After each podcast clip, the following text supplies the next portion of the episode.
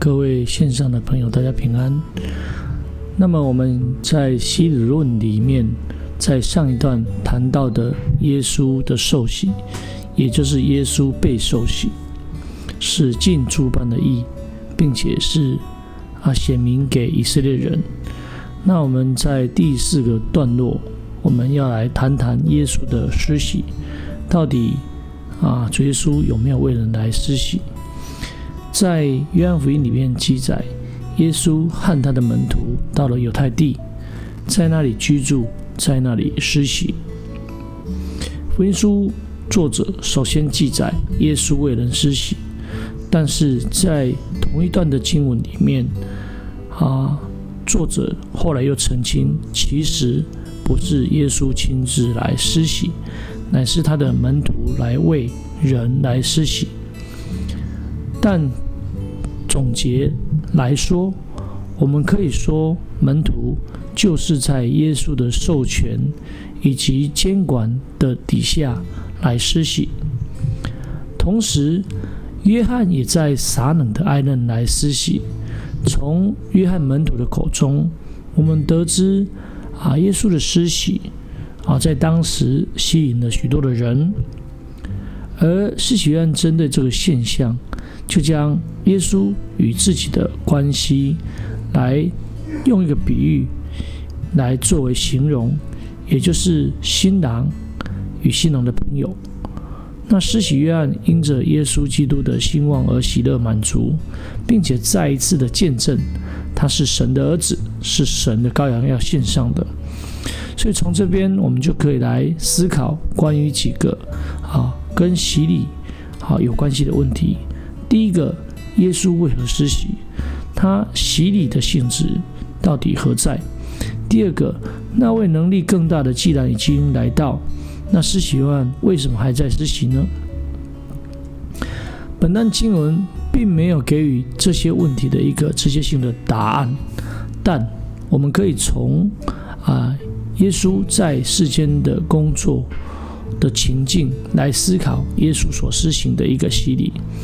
所以，当耶稣开始传道的时候，宣告说：“天国近了，你们应当悔改。”这与约翰所传的信息是相同，因为在最初的阶段，耶稣传的道与约翰传的道是并行的。好，也就是天国近了，你们应当悔改。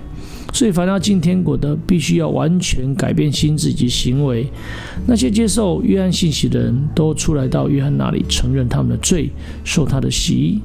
所以，约翰的洗称之为悔改的洗，使罪得赦。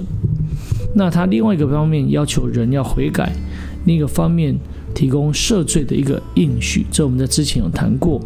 那这应许呢，是因着基督的救赎工作而完成。福音书虽然没有记载耶稣哦或他的门徒是否在耶稣传道工作中持续的施洗，但是我们可以从约翰福音里面来看到，在耶稣所传福音的初期，耶稣确实啊在这个啊犹太啊被施洗。既然耶稣最初所传的福音也着重于啊悔改，那他在这个时候。在约翰福音里面所记载，在哀嫩的时候，他的门徒的洗礼，应该好也是悔改的一个洗。那这种洗礼必须和耶稣升天以后教会所施行的洗礼有一个分别。那么在主耶稣吩咐门徒的大使命当中，他要他们去使万民做门徒，是基于主耶稣被赋予天上地下所有的权柄而施行洗礼。啊，信的受洗的必然得救。那么，当耶稣与他的门徒在犹太地施洗，众人都出到一个地方去受洗。那升天以后的基督却吩咐门徒到普天下去，在地点有着不同的一个方式。好，在那边传讲、施行洗礼，这是与耶稣在世跟门徒的施洗不同的地方。门徒在耶路撒冷等候，直到应许的圣灵浇灌下来。啊，然后才开始为主做见证。他们奉主耶稣基督的名，并圣灵所赋予赦罪留罪的一个权柄，为信徒来施洗。这是教会时代的一个洗礼。他乃是借着基督升天后全能的名啊，也是也就是耶稣基督，并且加上圣灵的见证来产生啊赦罪的一个功效，而信徒透过洗礼能够被加入教会。所以，以主耶稣的受死和复活所建立的新时代来看，耶稣在世上所传道、所施行的洗礼，就如同施洗约翰所传讲的啊，是悔改的洗，是一致的。那么，他就可以说是处于约翰的洗礼到新约的洗礼的一个过渡的一个时期。也只有耶稣得了荣耀，并且啊应许的圣灵浇灌下来之后，那使人归于基督之名。与归入他身体的洗礼才会来到，并且会传于普天下。所以，当我们明白啊主耶稣所施行洗礼的一个性质，便能来理解约翰为什么继续施洗。因为耶稣的洗礼没有取代啊约翰的洗礼，他们共同的目的就是叫人悔改，啊为了天国的到来做预备，也就是有着赦罪的一个应许。所以，约翰奉差遣的目的还没有终止。那他的传道跟施洗，其实就是要支援耶稣的工作。那他向众人传道的工作，其实是要等到啊被抓并下监啊被砍头以后才来结束。所以，施洗约翰用新郎的朋友比喻他跟耶稣的关系啊，在约翰福音三章二十九节里面这样谈到。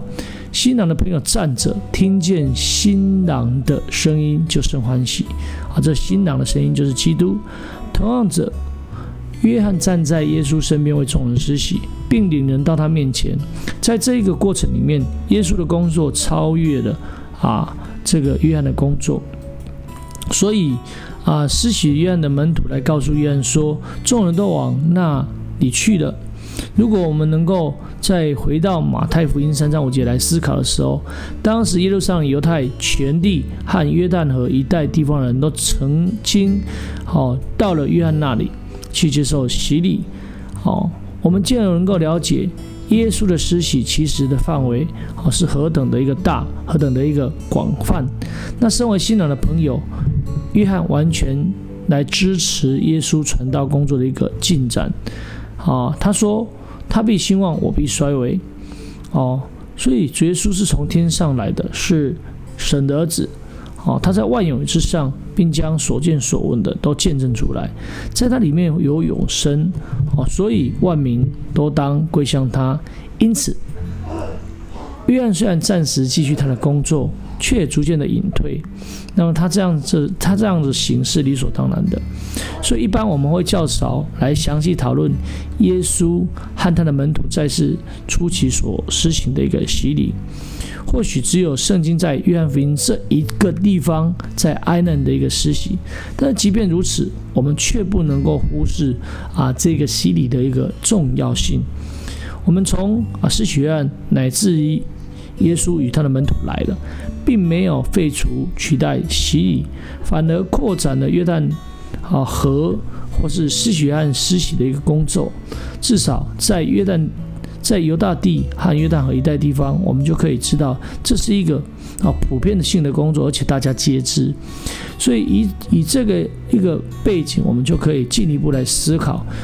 我们可以明白，当主耶稣告诉尼格底姆要从水和圣灵的时候，其实他所阐明的啊，应该是在表明着洗礼，以及后来我们所知道的要来啊祈求圣灵的洗的部分。而耶稣与尼格底姆的对话，正好记载在耶稣施洗的事迹之前。哦，从这个事实，我们就可以明白，耶稣的门徒在耶稣的指示和监督里面。比约翰更大规模、更广泛的施洗，因此，当彼得在五旬节吩咐听众奉耶稣基督的名受洗的时候，使徒和大众早已熟悉洗礼了。只不过，洗礼具备了更新一层的意义及果效。从耶稣基督的福音的起头，到建立教会并向万民来宣扬福音，洗礼成了相信归顺主耶稣基督的基本要素，从未间断。那感谢主。我们在啊耶稣的施洗的部分哦，事实上是耶稣的门徒施洗，并不是耶稣，但是却是在耶稣的一个哦监督控管的里面，而门徒来施洗。因此，从这边我们可以再一次的看到这个洗礼的一个重要性。那感谢主，那我们在这一段的分享就到这里。